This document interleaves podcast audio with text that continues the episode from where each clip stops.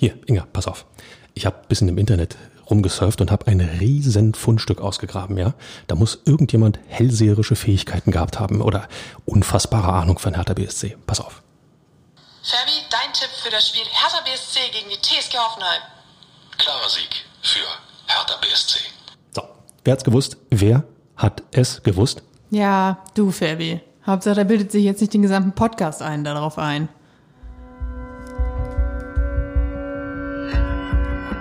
Immer härter. Der Podcast der Berliner Morgenpost. Auch ein blindes Huhn findet mal ein Korn. Und damit meine ich ähm, den Kollegen Färber und Hertha BSC, um sie mal auf eine Stufe zu stellen. Aber Spaß beiseite. Hertha BSC gelingt gegen die TSG Hoffenheim der erste Sieg des Jahres, ein 3 zu 0. Und darüber werden wir natürlich sprechen. Und ich meine, wie lange haben wir auf diesen Moment gewartet? Wir können über etwas Positives sprechen. Und wenn ich positiv sage, dann meine ich auch positiv, weil es war wirklich von vorne bis hinten positiv. Äh, inklusive Felix Magath übrigens. Ähm, jedenfalls äh, sprechen wir über das 3 zu 0. Wir sprechen über die erste Woche von Herthas neuem Cheftrainer, über seinen Assistenten Mark Fothering, Fotheringham, siehst du jetzt, das ist schon beim ersten Mal passiert, ähm, über sportliche Mutmacher, neue Attacken von Investor Lars Windhorst und einen kleinen Ausblick in die Länderspielpause. Und all das mache ich natürlich nicht alleine. Ihr habt ihn gerade schon gehört. Er ist äh, sehr stolz auf das, was er lange vorbereitet hat. Und äh, ich freue mich, dass er da ist. Hallo Ferbi. Hallo Inga, hallo Berlin, hallo ihr da draußen. Ähm, zum einen heißt es, ein blindes Huhn trinkt auch mal gern einen Korn. Und äh, zum anderen, hey, ich hatte recht. Ich hatte recht, liebe Hertha-Gemeinde. Klarer Sieg für Hertha BSC. Ja, ähm, wir möchten nicht unerwähnt lassen, dass du auch viele Mal Unrecht hattest. Ähm, das sind Gerüchte, äh, die ich so natürlich nicht bestätigen kann. Okay, dann gra grab ich nächste Woche die ganzen anderen Fundstücke aus. Aber gut, ähm, ja, ich reibe mir immer noch ein wenig verwundert die Augen, ähm, weil das, was ich da am Sonnabend im Olympiastadion erlebt habe, war wirklich alles andere als das, was wir von Hertha BSC in dieser Saison zu sehen bekommen haben. Äh, es war der erste Erfolg nach neun sieglosen Spielen und ich meine, wirklich, und wie? Also ich meine, Fabi, was war da los? Tja, erster Sieg im Kalenderjahr, erster Sieg in der Rückrunde. Und ähm, da war eine Mannschaft in blau-weißen Trikots auf dem Platz. Ähm, meine erste Überlegung war, ähm, okay, wo kommen die ganzen neuen Spieler her, denen man diese, diese Masken äh, aufgesetzt hat von ähm, all den ähm, umhertaumelnden Hertha-Profis aus den Vorwochen. Da war eine Mannschaft auf dem Platz, die, die eines gezeigt hat, ähm, dass sie will, und zwar ohne Wenn und Aber. Da wurde wurde gelaufen, da wurde der Gegner attackiert, da wurde gerätscht um jeden Ball. Szenen, die, ähm, ja, ich weiß nicht, wie lange das her ist, dass man sowas bei Hertha BSC zum letzten Mal gesehen hat und auch in der, in der Häufigkeit, in der Dauer, dass hier und da mal eine Grätsche dabei war, alles in Ordnung. Aber das gegen Hoffenheim war schon, ähm, ja, es hat Klick gemacht, habe ich irgendwo gelesen. Sehr gut aufgepasst. Ähm, ich habe äh, wenige Minuten vor dem Spiel eine Teams-Nachricht an einen Kollegen abgesetzt, die sagte, ich habe ein gutes Gefühl, morgen kannst du mich im Podcast dafür steinigen. ich äh, hatte nämlich tatsächlich irgendwie ein gutes Gefühl und äh, gefühlt war ich angesteckt von der Euphorie, von der Aufbruchstimmung, die in Westend herrschte seit Montag, seit Felix Magath vorgestellt wurde. Ähm, und umso mehr war es gut, dass ich äh, nicht enttäuscht wurde, weil es natürlich viel mehr Spaß macht, über Erfolge und über positive Veränderungen zu berichten. Und äh, über drei Tore. Ich meine, das letzte Mal, dass Hertha drei Tore geschossen hat, das war am 18.12. Auch da war ich im Olympiastadion. Damals gab es dann 3 zu 2 gegen Borussia Dortmund. Damals dachten alle, yes, jetzt geht's los, jetzt ist alles gut. Ähm, damals wurden wir bitter enttäuscht. Auch jetzt müssen wir natürlich vorsichtig sein, aber ähm, ja, insgesamt war das wirklich, wirklich ansehnlich. Ich gehe mal ganz kurz die Torreihenfolge durch, weil das haben wir ja auch nicht oft, dass wir jetzt auch mal eigene Tore durchgehen können. Ne? Äh, das 1 zu 0 durch Niklas Stark in der 39. Minute, das 2 zu 0 durch Ishak Belfodil in der 63. Minute und das 3 zu 0 durch Luka Toussaint in der 74. Minute. Allesamt nach Freistößen von Marvin Plattenhardt. So, Fabi, jetzt du. Ja, ich hatte ja nie Zweifel, dass Marvin Plattenhardt einer der besten Freistoßschützen bei Hertha BSC ist. Ähm, das steckt einfach in ihm drin. Ähm, man muss es, äh, er muss es eben bloß rausgekitzelt bekommen. Ähm, Scherz beiseite. Nein, Plattenhardt kann Freistöße treten, das, das wissen wir alle. Es brauchte, glaube ich, äh, ja, einen Moment, wo auch der Kopf mal äh, von all dem ganzen Frust und all dem ganzen Negativerlebnissen freigepustet wurde. Und äh, schon gelingen auch Freistöße, schon gelingen auch ähm, ja, Kopfbälle von Niklas Stark auf das gegnerische Tor. Ähm, schon ist auch mal äh, beim Schuss von Toussaint beim 3 zu 0 ähm, der Oberschenkel des Gegners äh, noch irgendwo mit im Weg, um den Ball. Und der Pfosten. Und der Pfosten, äh, und zwar positiv, äh, wir wollten ja positiv sein, ähm, um den Ball ins, ins äh, ja, Tor zu lenken und nicht am Tor vorbeizuschieben. Ähm, da passte natürlich auch sehr, sehr viel zusammen. Das braucht es dann aber auch einmal. Weil, wie heißt es immer so schön, das ist jetzt phrasenschweinpflichtig, ähm, man muss das Glück auch mal erzwingen. Und ähm, das hat Hertha am, am Samstag ähm, ja wirklich sehr gut gemacht. Absolut. Auch mit einer absoluten Selbstverständlichkeit, die ich der Mannschaft nicht zugetraut hätte. Äh, der Vollständigkeit halber, beim 1 zu 0 äh, musste Hertha noch ein wenig zittern. Ähm, Schiedsrichter Daniel Schlager hatte erstmal auf Abseits entschieden, dann äh, schritt der VAR ein und nach einem Check war klar, es stand sicherlich jemand im Abseits, ich glaube Belfodil war es, aber Niklas Stark war es nicht, somit zählte der Treffer. Auch das muss dann halt auch einfach mal funktionieren. Ich erinnere mich an Situationen in den letzten Wochen, in denen sowas dann halt eben doch gegen Hertha gepfiffen wurde. Ja, aber auch zu Recht gegen Hertha. Auch zu Recht, ja, und genau. genauso war es jetzt auch zu Recht, dass das Tor anerkannt wurde. Genau. Ähm, Stark war tatsächlich ein Stückchen äh, ja, zurück, gleiche Höhe, wie auch immer. Genau. Der Grund, warum das alles so gut funktioniert hat, den habe ich im System ausgemacht und damit auch Ich kann dir sagen, warum es funktioniert hat. Ich kann es dir sagen. Ich habe es prognostiziert. Klarer Sieg für Hertha BSC. Ha! Leute, wundert euch nicht, wenn ich ab der 15. Minute das alles alleine hier mache, weil ich den Kollegen Färber aus dem Podcast-Spielen geworfen habe. Ähm, ja, der Grund, äh, der wirkliche Grund dafür, warum das gut funktioniert hat, ähm, äh, ja, können wir durchaus schon Felix Magath zuschreiben. Er hat das System umgestellt und zwar nicht irgendwie, sondern in ein 4-1-4-1. Und ähm, Niklas Stark fungierte als Sechser. Askasiba und Toussaint waren damit etwas offensiver unterwegs. Ähm, Boyata war auch zurückgekehrt in die Innenverteidigung und es gab im Gegensatz zu den vielen Vorwochen nur einen Stürmer, das war Belfodil. Das Motto war eigentlich mit der Aufstellung deutlich mehr Offensive wagen und das hat auch wirklich gut funktioniert. Felix Magath ähm, war nicht dabei. Der ist am Donnerstagabend Corona-positiv getestet worden, wie ihr das da draußen wahrscheinlich auch alle mitbekommen habt. Ähm, Mark Fotheringham, ähm, Sehr gut, sehr gut. der Mann, der, bei dem der, die Zunge zu verknoten droht, äh, stand an der Seitenlinie und äh, hat all das umgesetzt. Ähm, Magath war via FaceTime in der Kabine dabei, äh, vor dem Spiel, in der Halbzeit, nach dem Spiel. Ähm, aber er hat heute auch in einem Interview mit dem Kicker, glaube ich, war es, nochmal gesagt, oder bei Sky 90, er war ja am Sonntag mehrfach in diversen TV-Shows. Omni, ja, om, omnipräsent irgendwo unterwegs, absolut. Vielleicht hat er auch einfach Langeweile in seinem Hotelzimmer. Äh, jedenfalls hat er irgendwo gesagt, äh, dass es für ihn auch einfach darum ging, Anwesenheit zu dokumentieren. Einfach zu sagen, Leute, ich bin da, auch wenn ich nicht, nicht ja, wirklich körperlich anwesend sein kann, aber ich sitze hier und ich pass auf.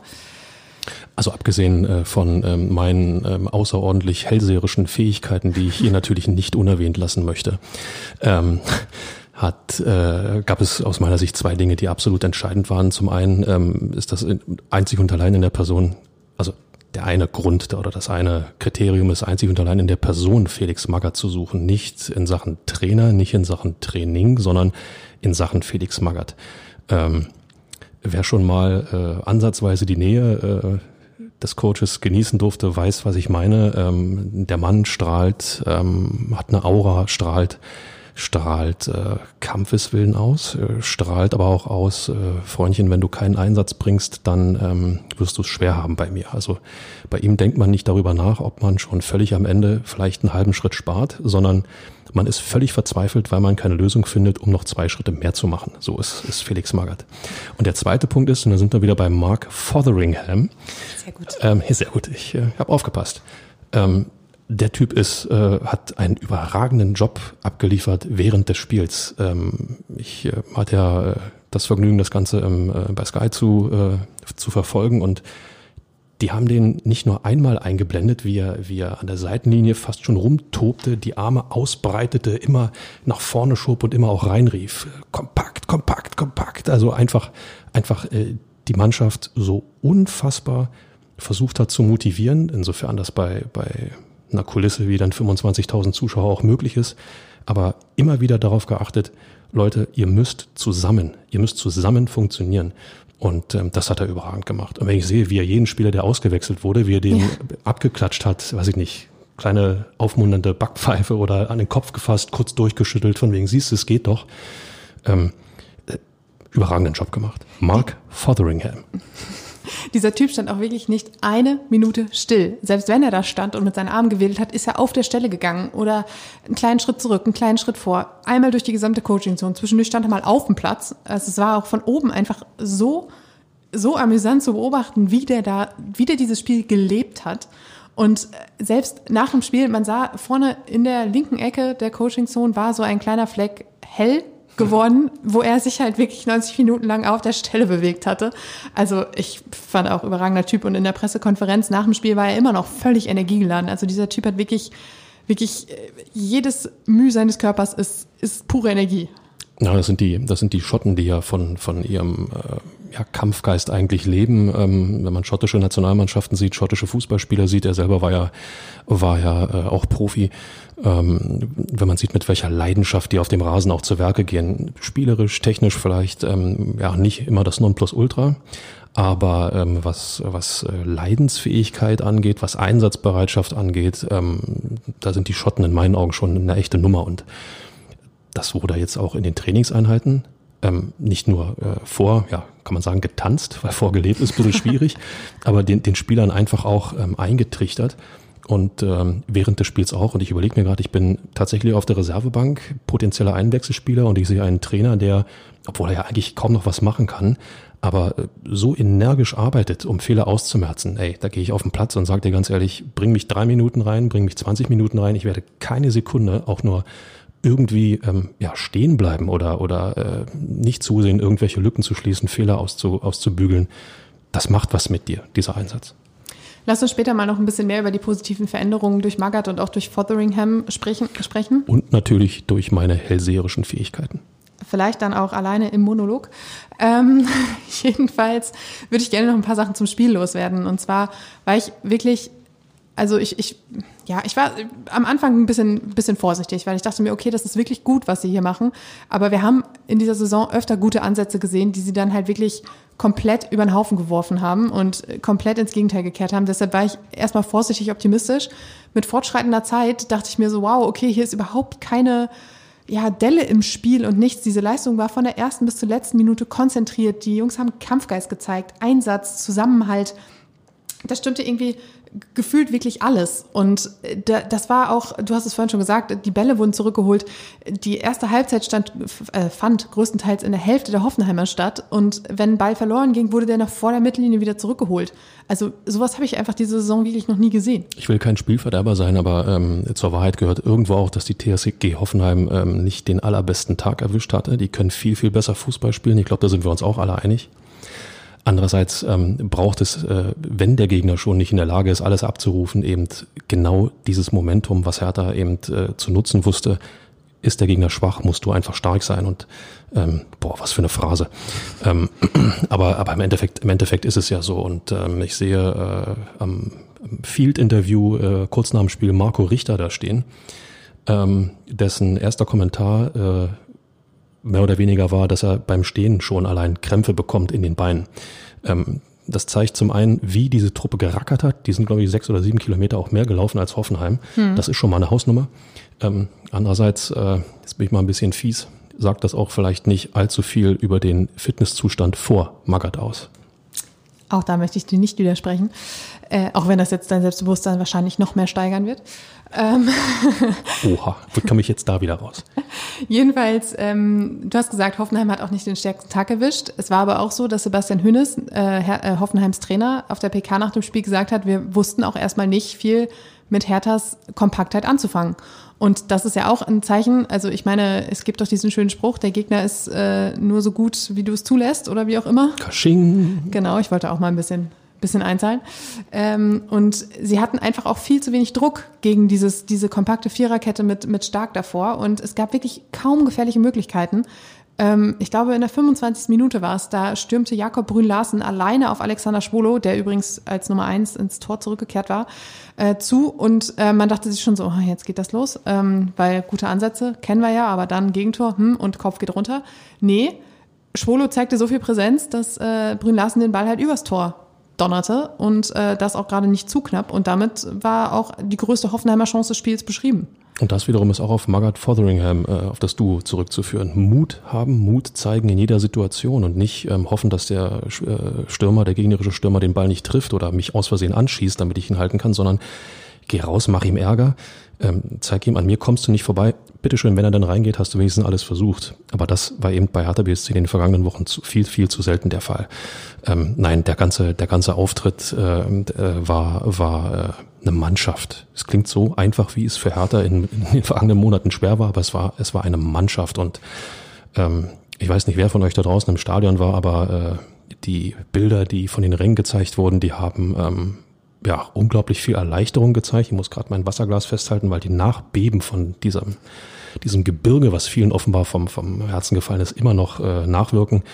Ähm, und da war, war sehr viel blau-weiße Freude, ähm, Balsam auf die Seelen. Ja, und ähm, das war total wichtig. Auch wenn ich mir die Tabelle anschaue, nebenbei gesagt. Ich glaube, ich hatte es auch in meinem Text geschrieben. Ähm, zur Halbzeit war so viel Applaus und Jubel und keine Ahnung was. Da stand ja auch erst 1 zu 0 dass äh, manch ein Spieler auf dem Weg in die Kabine wirklich etwas verwundert in die, auf die Ränge geguckt hat, weil ich meine, gut, in den letzten Wochen hat man mehr als äh, ja, Frustration entgegengeschleudert äh, bekommen und dieses Mal war es halt wirklich einfach nur positive Rückmeldung. Ähm, ja, ich, äh, man merkte auch den Zuschauern an, dass es so mit der Zeit auch immer ein bisschen euphorischer wurde, weil am Anfang waren sie natürlich auch zurückhaltend und dachten sich so, ja komm, kennen wir ja.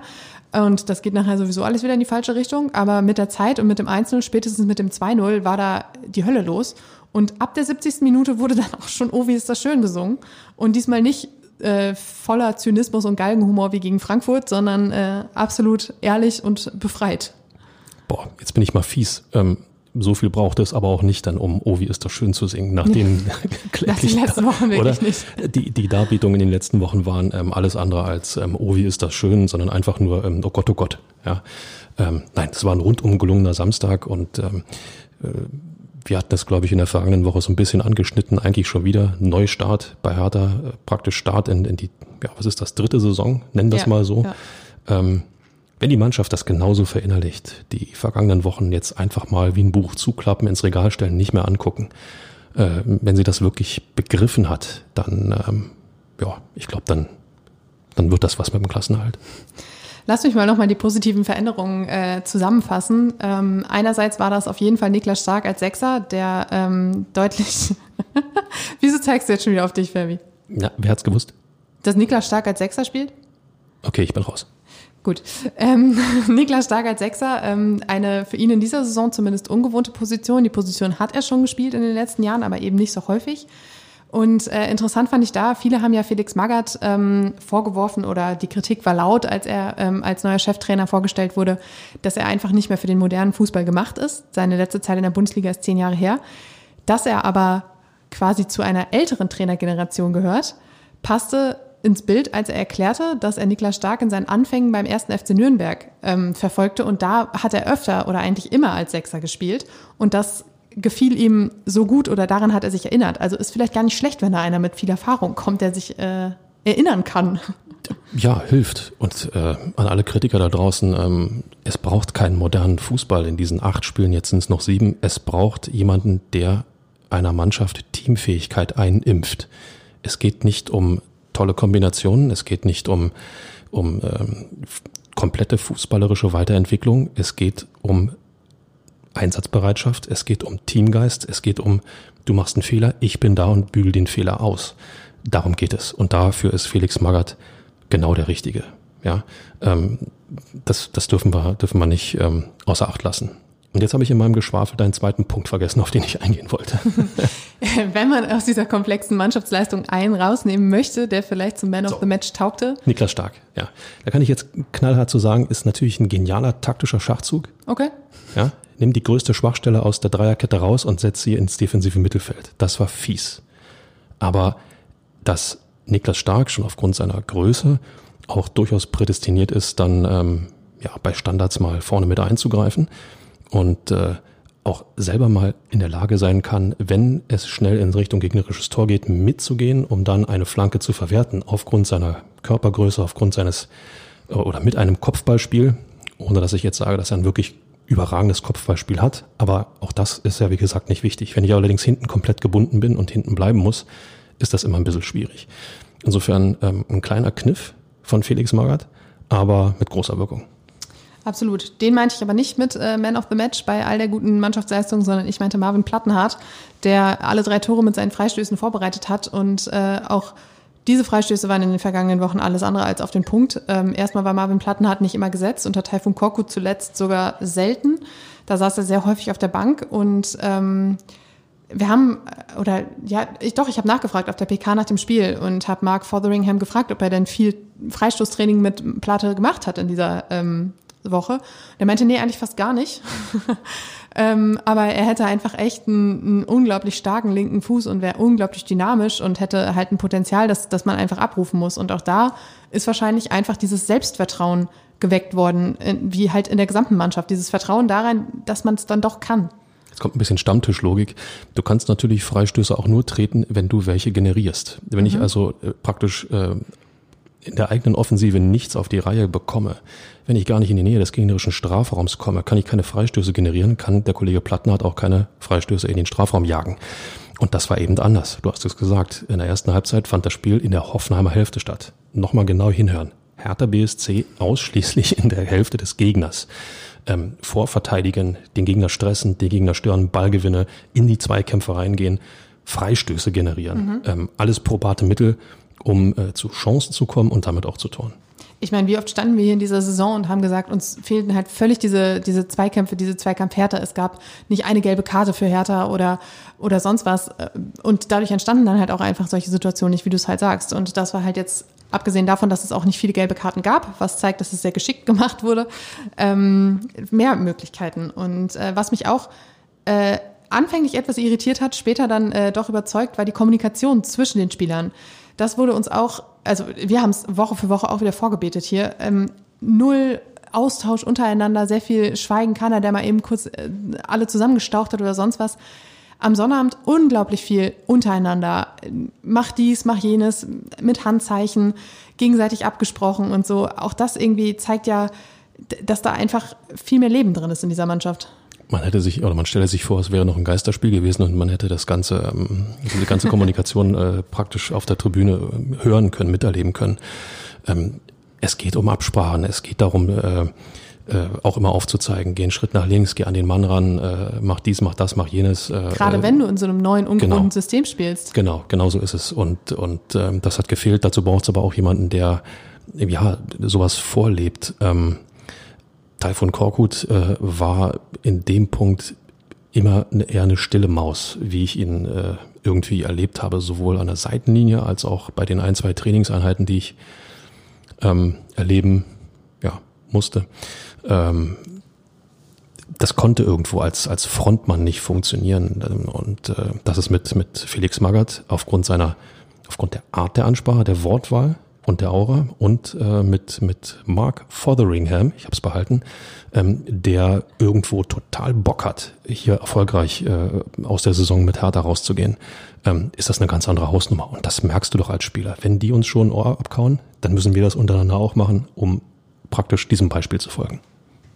Was auch noch positiv hervorstach, war die Tatsache, dass, ähm, ich habe es vorhin schon mal gesagt, von der ersten bis zur 90. Minute halt konzentriert gearbeitet wurde und dass es auch gar keinen Leistungsabfall gab. Also wirklich überhaupt nicht. Und ich könnte dir jetzt auch nicht einen Spieler nennen, der nicht überzeugt hat oder der nicht in dieses Gesamtkonstrukt gepasst hat. Klar, man muss vielleicht nochmal sagen, Marco Richter hatte ein oder zwei Szenen, bei denen man sich dachte, okay, die Lösung, die bessere Lösung wäre eine andere gewesen, sagen wir es so. Aber auch das haben wir ja schon zur Genüge besprochen in den letzten äh, Wochen. Und ähm, gerade bei diesem, diesem Punkt kein Leistungs- und Konzentrationsabfall habe ich mich gefragt, woher kommt das jetzt alles? Du hast es vorhin gesagt, Margaret ist jemand, der kommt halt auch einfach als Respektsperson rüber. Er selbst hat auch im Interview mit dem Kicker war es, glaube ich, ähm, vielleicht auch bei Sky 90, ich habe seine ganzen Aussagen vergessen, äh, gesagt, die Spieler haben Respekt. Und sie hätten sich sicherlich auch bei Peter Pekarik, der unter äh, Magath in Wolfsburg trainiert hat, erkundigt, was auf sie zukommt. Und äh, ich finde, dieses, dieses Respekt, Ding, das hat man auch im Training gesehen, weil da war einfach viel mehr Zug drin. Du hast da eine Autoritätsperson, da machst du keine Mätzchen, da passt du auf und hörst du zu. Das ist im Endeffekt äh, auch wieder der Punkt, ähm, die Mannschaft hat gezeigt, dass sie es kann. Jetzt ist dann die große Frage, warum hat sie es vorher nicht gezeigt? Erstens, weil sie es nicht wollte, ist ein Punkt, über den man sicherlich diskutieren kann.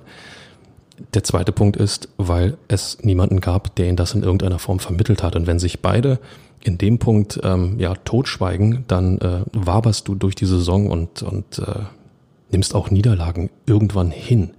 Ich glaube, Felix Magath, normal deutscher Meister mit dem FC Bayern, deutscher Meister mit dem VfL Wolfsburg.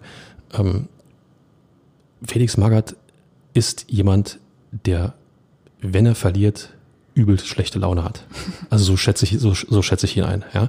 Unter Magath verliert man nicht gerne. Man verliert grundsätzlich nicht gerne, aber unter Magath verliert man ungerner. Kann man das sagen? Erst ja. recht nicht. Erst recht nicht. erst recht nicht gerne. So, erst recht nicht gerne.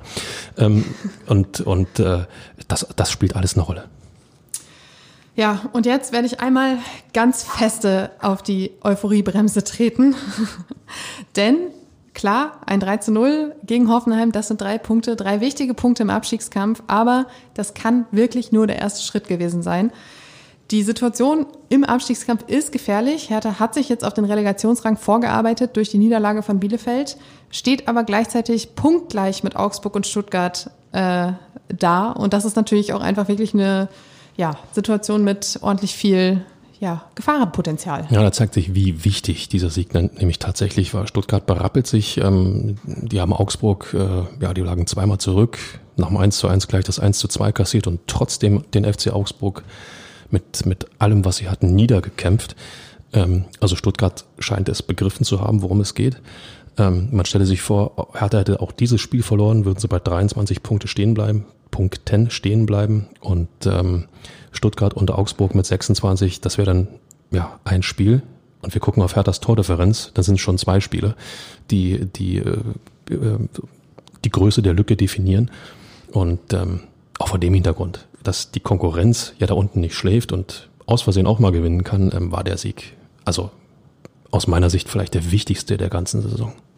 Felix Magath hat auch gesagt, es war ein wunderbarer Anfang, aber mehr auch nicht. Und ähm, ja, damit äh, würde ich mal einen äh, kleinen Strich unter das Spiel machen, weil ich glaube, wir haben ausufernd darüber gesprochen, wie gut das tatsächlich war. Und äh, würde mal einen Blick auf die erste Woche von Felix Magath in, Wolfs in Wolfsburg, hä? Im Westend werfen. Wow. Du hast vorhin von Wolfsburg gesprochen. Ähm, ja, es ging alles am Montag los mit der offiziellen Vorstellung. Ähm, War ich ein bisschen neidisch, ja. Du hast ihn, du hast ihn, du hast ihn erlebt da äh, im, im PK-Raum bei Hertha BSC und ähm, los erzähl, erzähl, lass es uns wissen. Naja, so, also ich, ich sag mal so, ich hatte ja den Vergleich zu wenigen Monaten davor, als äh, Taifun Korkut an gleicher Stelle vorgestellt wurde. Und ähm, der Unterschied der Aura, die den Raum erfüllte, war doch immens. Ach. nee, aber es war echt so, äh, Felix Magath hat ähm, ja ein recht zuversichtliches und selbstbewusstes Bild abgegeben und ähm, hat auch gesagt, äh, er hat nicht gesagt, aber er hat, er hat eine Aufbruchstimmung vermittelt, die auch bei vielen Kollegen angekommen ist und auch bei den Fans. Ich habe nachher ähm, noch mal reingeguckt in die Übertragung bei YouTube, bei Hertha TV und habe so den Chat gelesen und da war auch bei den Fans so sehr viel ja, positive Grundstimmung zu erkennen. Und ähm, er hat gesagt, er hat ein Ziel und das ist halt ein oder zwei Plätze höher zu stehen, als es noch am Montag der Fall war. Da war es der 17.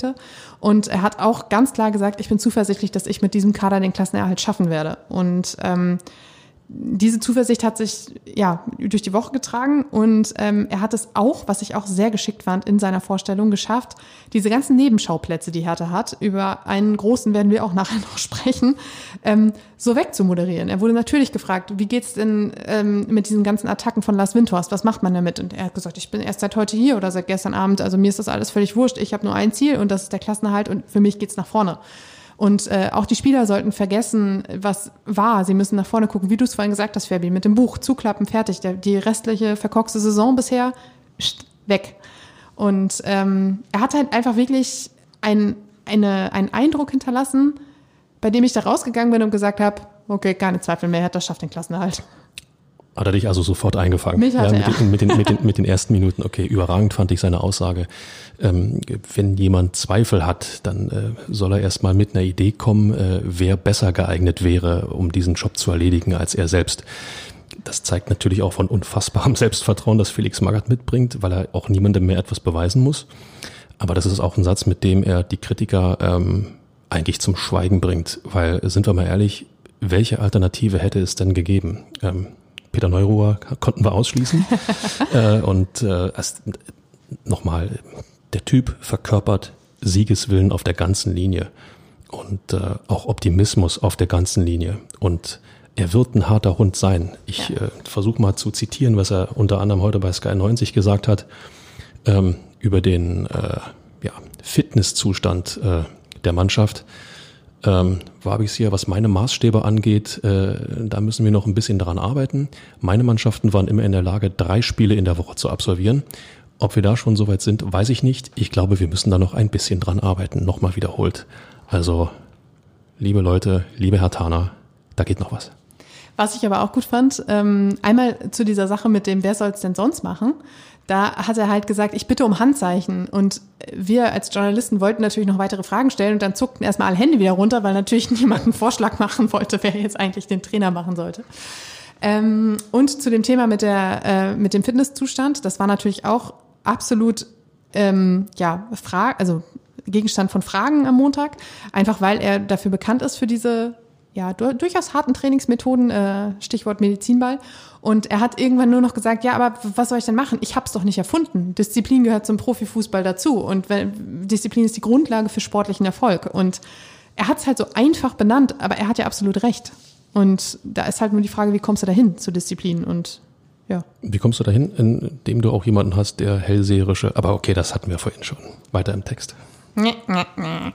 Ähm, am Dienstag stand Felix Magers erstes Training an, ähm, mit ähm, durchaus äh, viel Aufmerksamkeit, viele Medien waren da. Ähm, dabei war er gar nicht so der, der Ton- und Taktangeber. Felix Magath hat sich das Ganze sehr, äh, ja, von außen angeschaut, hat den Beobachtungsposten eingenommen und hat äh, seinen Co-Trainer Mark Fotheringham ähm, arbeiten lassen. Und äh, das war durchaus interessant zu sehen, zog sich auch bis in den Mittwoch. Da hat auch äh, Felix Magath die Ansprache am Anfang des Trainings gehalten, aber auch da war Fotheringham derjenige, der wirklich äh, die, die Einheiten geleitet hat. Am Mittwoch tauchte dann noch ein neues Gesicht auf auf dem Trainingsplatz und zwar das von Werner Leuthardt. Die armen Hertha-Profis. äh, hat sich ebenso wie Felix Magath den Spitznamen des Schleifers äh, in seiner Bundesliga-Karriere bislang ähm, ja, erarbeitet, ähm, ist jetzt als Athletiktrainer bis Ende der Saison dabei und ich sag mal so, das Aufwärmen, das war ähm, anstrengend. Also Werner Leutert ist ähm, in der Bundesliga, in der Fußballszene ähm, eine absolute Ikone, was Fitness angeht. Ist ein Athletiktrainer, der schon bei ja auch mit Felix Magath zusammengearbeitet hat, der bei auch bei Union äh, schon äh, mal ein paar Tage ähm, ja die Profis geschliffen hat.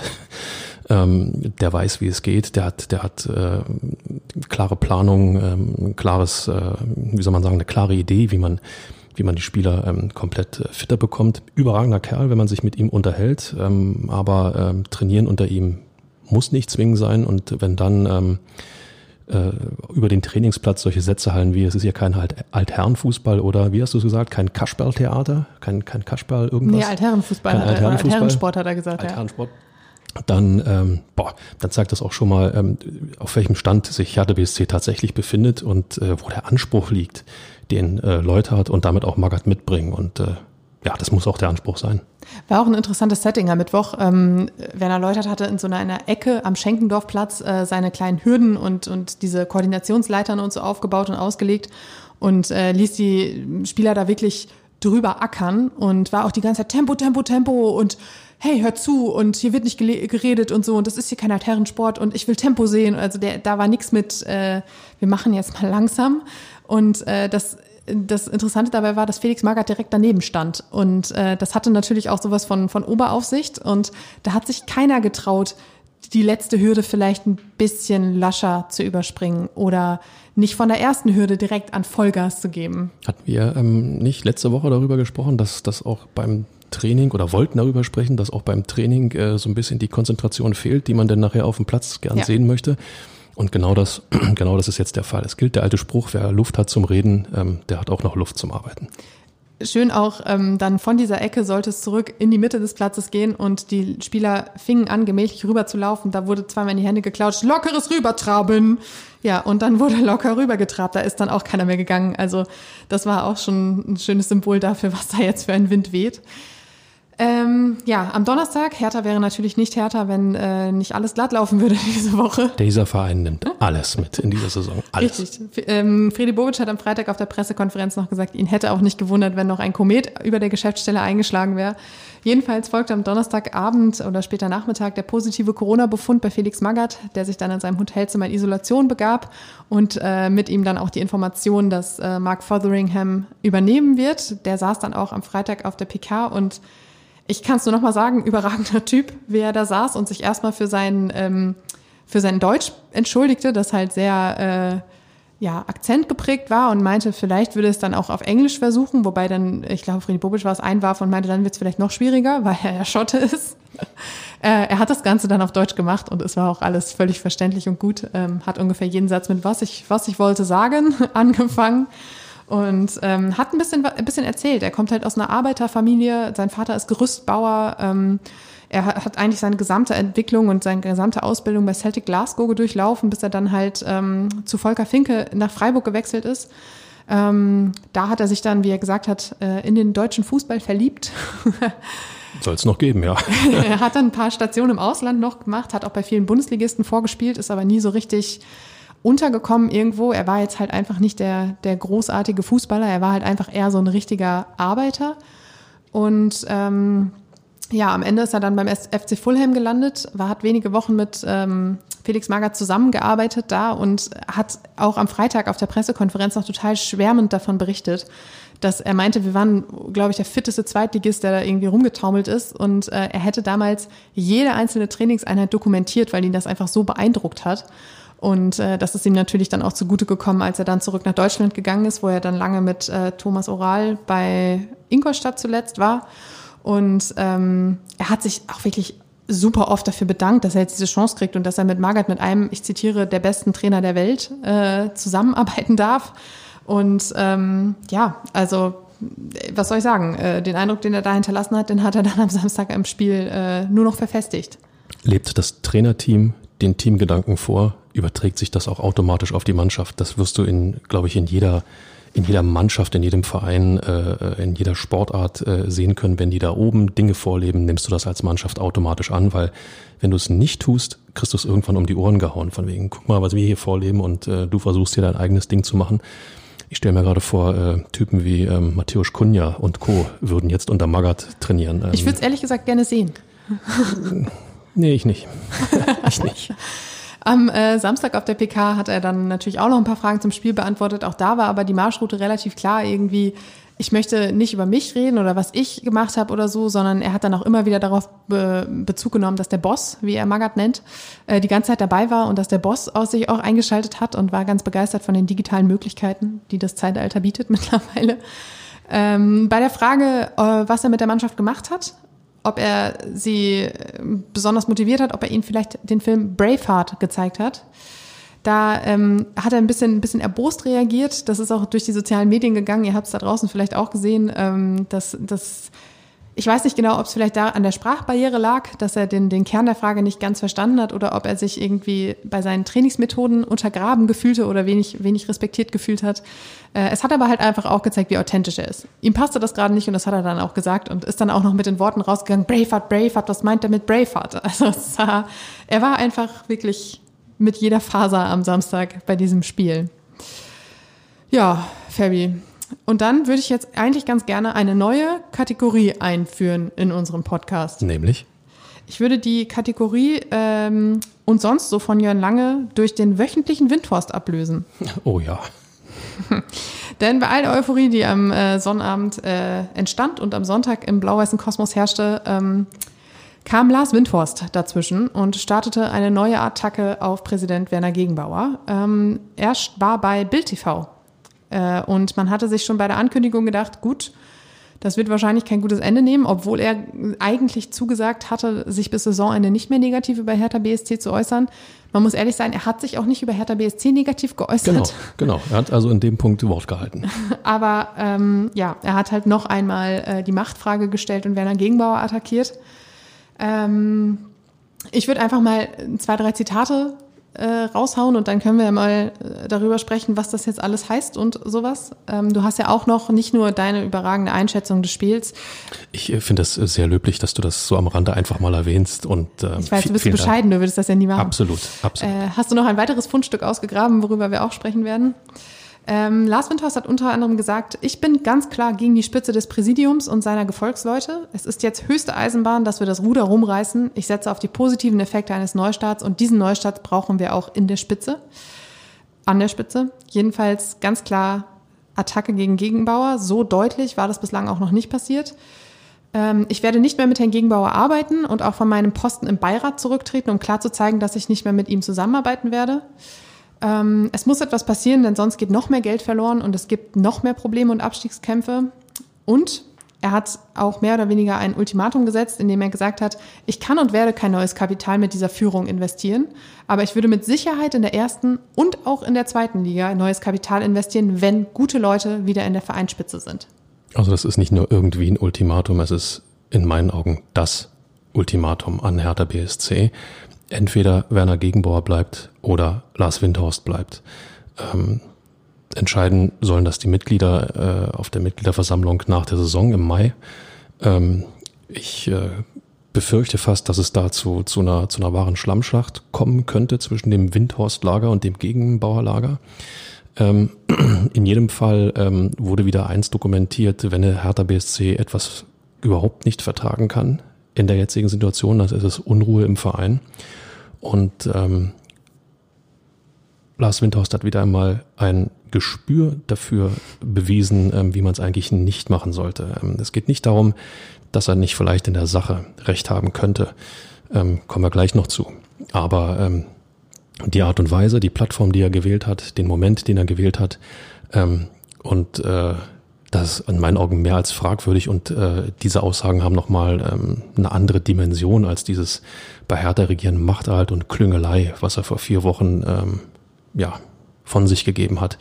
Nochmal, das ist ein klares Ultimatum. Bleibt Werner Gegenbauer, dann wird Lars Windhorst, ich glaube, einiges unternehmen, um ähm, ja, sein Investment in welcher Art und Weise auch immer aus Hertha BSC rauszuziehen.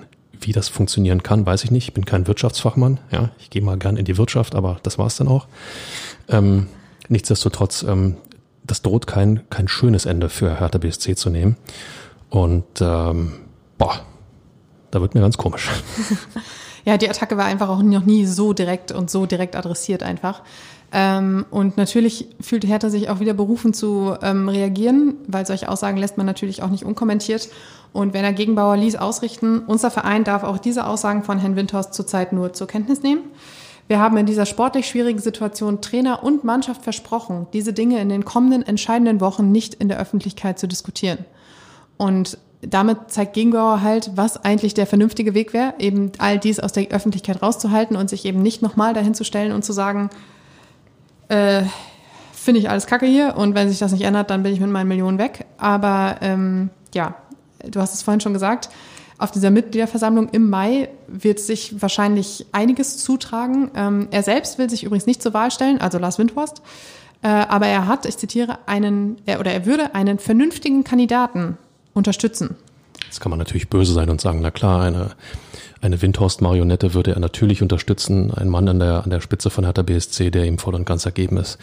Ähm, man darf eines nicht vergessen, ähm, 375 Millionen Euro investiert man nicht ähm, einfach so und äh, wenn man im Finanzsektor unterwegs ist und diese Summe investiert, will man auch Gewinne daraus ziehen.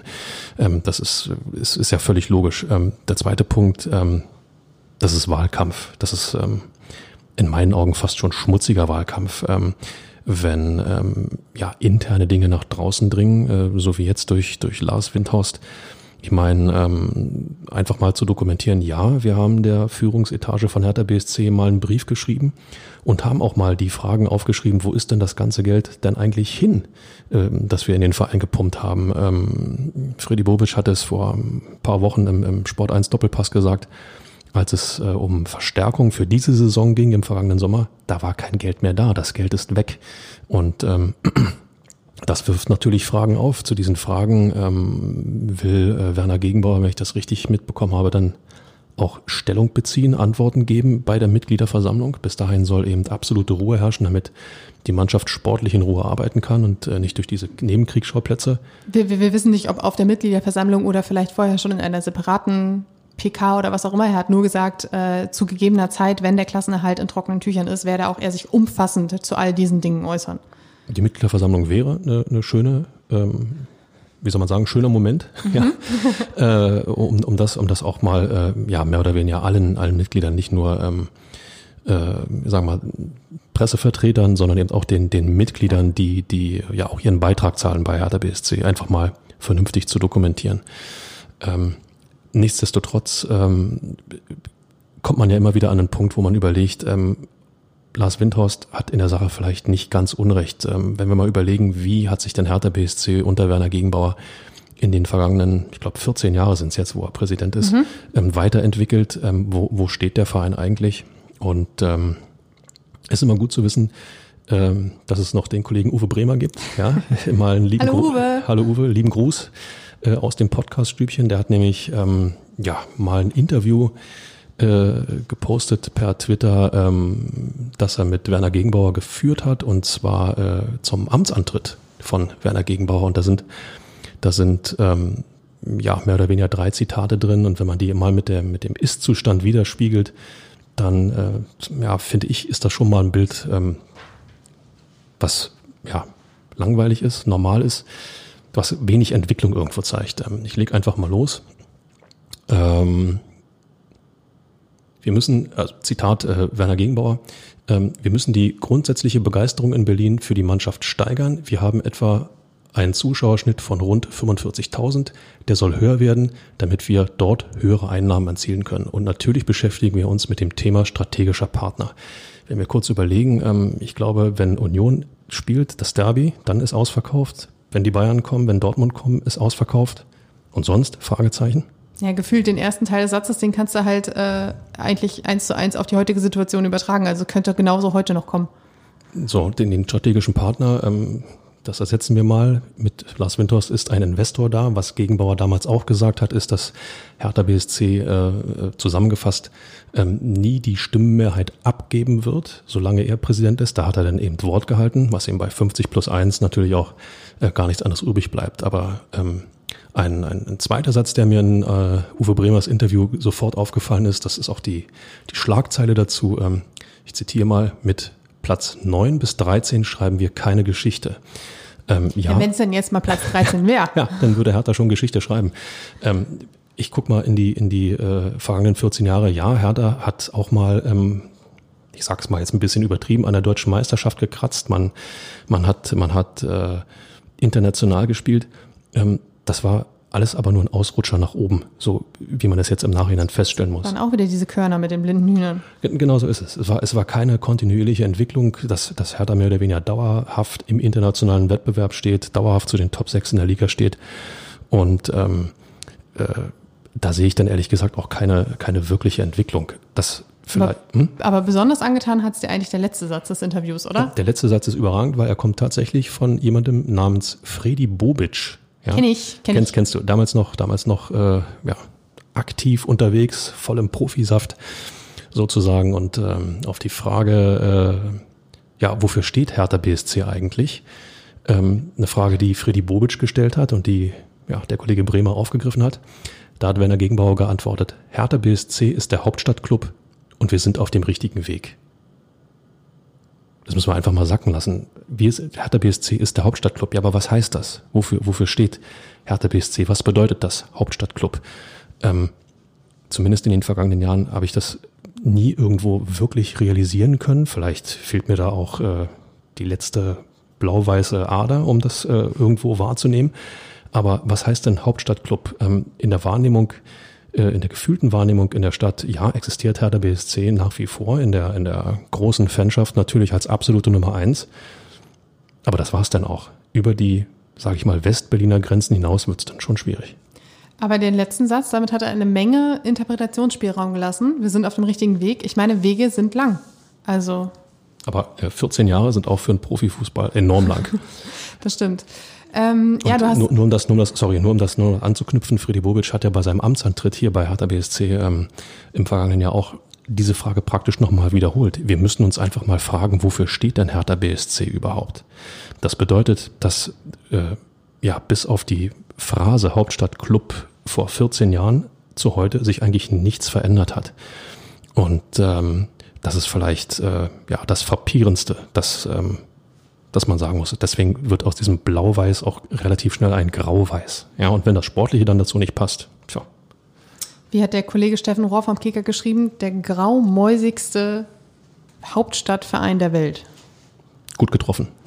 Absolut. Ähm, du hast gerade das Stichwort Entwicklung halt angesprochen. Ich habe ja vorhin auch gesagt, bei der ersten Antwort, was glaube ich, die du vorgelesen hast, du kannst das halt wirklich eins zu eins auf heute übertragen. Und das zeigt ja einfach, dass die Baustellen immer noch da sind, dass sich nichts getan hat und dass deshalb Lars Windhorst in der Sache eben doch recht hat. Andererseits finde ich aber, ähm, und das hat, also, oder mich hat das Ganze heute nochmal bestätigt, ähm, dass er, dass es ihm auch um nichts anderes geht als um, um Macht. Also dieser Typ ist unglaublich machtgeil und es stört ihn unfassbar, dass er einfach keine Chance hat, bei Hertha BSC irgendwie an diese Macht zu kommen. Weil, du hast es vorhin angesprochen, 50 plus 1 und äh, du hast, er hat keine Chance auf Entscheidungsgewalt und er hat jetzt vielleicht das Gefühl, wenn er es schafft, einen neuen Präsidenten durch diese ganzen Attacken, die er, die er raushaut, zu implementieren, dadurch, also du hast es vorhin Windhorst-Marionette genannt, Ja, natürlich. dadurch ähm, eben jemanden dann doch da sitzen zu haben, der ihm so ein bisschen nach der Pfeife tanzt. Und das ist halt irgendwie was,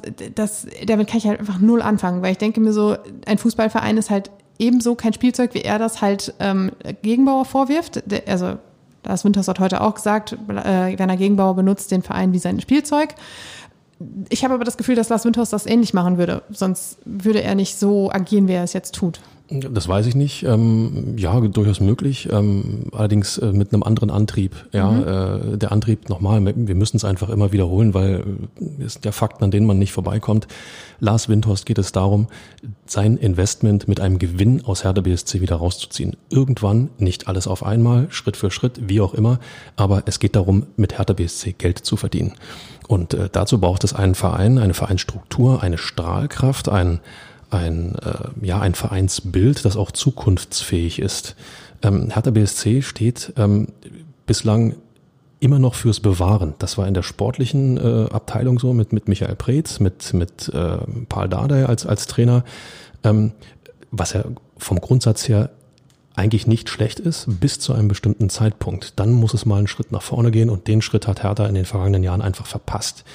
Ähm, die große Chance hat man dann gesehen mit Lars Windhorst. Jetzt geht vielleicht irgendetwas voran, weil dann kommt ein bisschen Kohle in die Kasse und äh, dann kann auch der Schuldenberg, der da war, ähm, abgebaut werden. Das ist vielleicht eine Möglichkeit.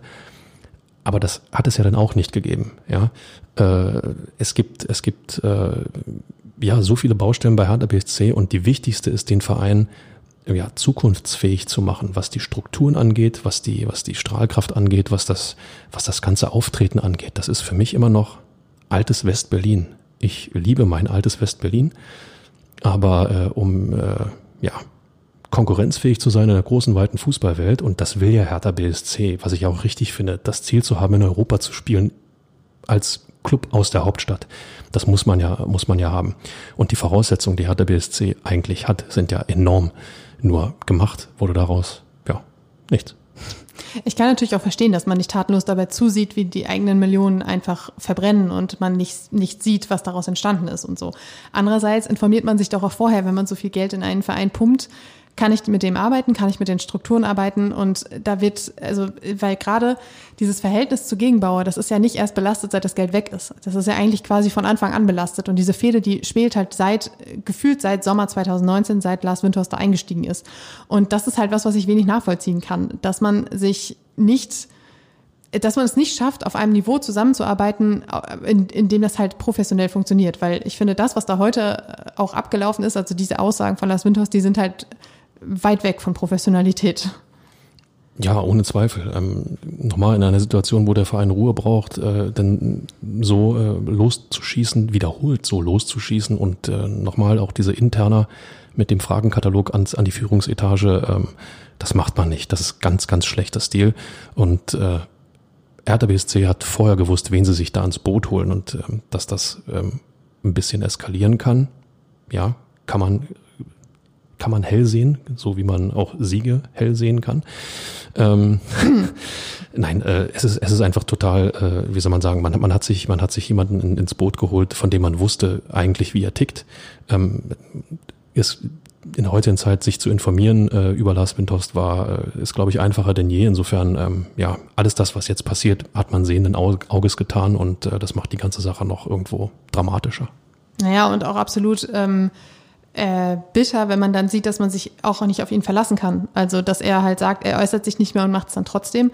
Ich glaube, deshalb hat Werner Gegenbauer bei seinem Statement äh, zu diesen Aussagen jetzt auch noch angekündigt, dass man ähm, zu diesem Zeitpunkt, wenn der Klassenhalt in trockenen Tüchern ist, auch über die Zukunft äh, des Investments reden möchte. Also, das hörte sich, ich, den Wortlaut habe ich jetzt nicht mehr ganz genau, aber es hörte sich auch auf jeden Fall so an, als müsste man sich gut überlegen, ob diese Zusammenarbeit auf dieser Basis überhaupt noch weiter funktionieren kann. Ist ein legitimer, legitimer Zug, wenn die eine Seite sagt, sagt, äh, unter dem arbeite ich nicht mehr zusammen, dann sagt die andere Seite eben auch, aber wenn wir ehrlich sind, mit dir zusammen möchten wir auch nicht weiterarbeiten. Ähm, die Frage ist nur, was für Hertha BSC leichter zu lösen ist. 375 Millionen plus X Euro zu generieren, um äh, Lars Windhorst und die Tenor-Gruppe, ja, ich nenne es mal so, auszuzahlen oder einfach die Person auf dem Präsidentenstuhl zu ersetzen. Die Mitglieder, glaube ich, werden es entscheiden. Fabi, ich möchte übrigens jetzt auch nicht mehr mit dir zusammenarbeiten in den nächsten zwei Wochen. ja, das habe ich jetzt davon. Äh, ich werde mich nämlich auch in die Länderspielpause verabschieden. Ähm, und damit wären wir beim letzten Thema für diesen Podcast, den wir heute ein bisschen überziehen, aber ihr werdet es uns sicherlich verzeihen, weil es gab natürlich auch einfach unglaublich viel zu besprechen. Ähm, Länderspielpause, Stichwort Nationalmannschaftsabstellung. Peter Pekarik hat unter der Woche schon erklärt, dass er nicht mit der Slowakei reisen wird, ähm, da die Situation bei Hertha jetzt einfach auch zu wichtig ist. Linus Gechter, das hat Fredi Bobic auf der Pressekonferenz am Freitag verraten, ähm, der wird auch höchstwahrscheinlich nicht zu 19 reisen, da er ein bisschen angeschlagen ist und die Zeit besser in Berlin nutzen kann. Ähm, dann war es, glaube ich, Felix Magath am Sonntag, der gesagt hat, dass Stefan Jovetic eventuell am Wochenende, äh, am kommenden Wochenende mit Montenegro äh, unterwegs sein wird. Da wird sich aber auch erst zeigen, wie das mit den muskulären Problemen ähm, ja, sich verhält. Das heißt, allzu viele Spieler werden tatsächlich wahrscheinlich nicht weg sein. Ähm, und Felix Magath will Mitte der Woche ähm, wieder da sein. Mit, am Mittwoch könnte er sich freitesten. Das ist jetzt auch sein Ziel. Äh, er hat, ähm, ich, ich glaube, du hast es auch aufgeschrieben, Fabi, er hat am Sonntag gesagt, dass, er, dass es ihm einigermaßen gut geht, dass er ein paar ein bisschen Halskratzen hat. Genau. Also er wirkte jetzt nicht so, dass er, dass er total bettlägerig ist, ganz im Gegenteil, ein bisschen verschnupft klang er, äh, mit, während er gesprochen hat. Aber er hat tatsächlich nur von, von leichten Halsproblemen gesprochen und ansonsten sei er ganz äh, fit und äh, er hätte die Möglichkeit, äh, sozusagen von Wand zu Wand zu laufen in, äh, in seinem Hotelzimmer. Schön. Ähm, du hast vorhin das äh, Zitat, was ich noch äh, anbringen wollte, schon vorweggenommen, das mit der äh, Fitness ähm, und dass die Mannschaft halt wirklich noch nicht die Maßstäbe erfüllt, die er sich vorstellt. Deshalb ist auch ähm, ein kleines Trainingslager angedacht. Ähm, die Umsetzung hängt wahrscheinlich auch davon ab, wann Felix Magath freigetestet wird, wann er wieder dabei ist. Äh, jedenfalls soll in der Länderspielpause nochmal ordentlich rangeklotzt werden, damit Marco Richter nach dem Spiel nicht mehr die Beine wehtun. Oder umso mehr. Ähm, genau, das wird spannend zu beobachten sein, was die nächsten zwei Wochen passiert. Und äh, bis zum nächsten Pflichtspiel, das dann am 2. April bei Bayer Leverkusen wartet. Und äh, die nächste Folge, die wartet auf euch am 28. März. Und bis dahin bedanken wir uns auch heute wieder bei euch bei, äh, fürs Zuhören und dafür, dass ihr ausgehalten habt, dass der Kollege Färber ungefähr 38 Mal gesagt hat, dass er es schon vorher wusste. Tja, mein Gott, klarer Sieg für Hertha BSC, sage ich nur. Ja, das kannst du jetzt jedes Mal wieder vorlegen. Super, dann äh, würde ich sagen, bis nächste Woche und vielen Dank fürs Zuhören.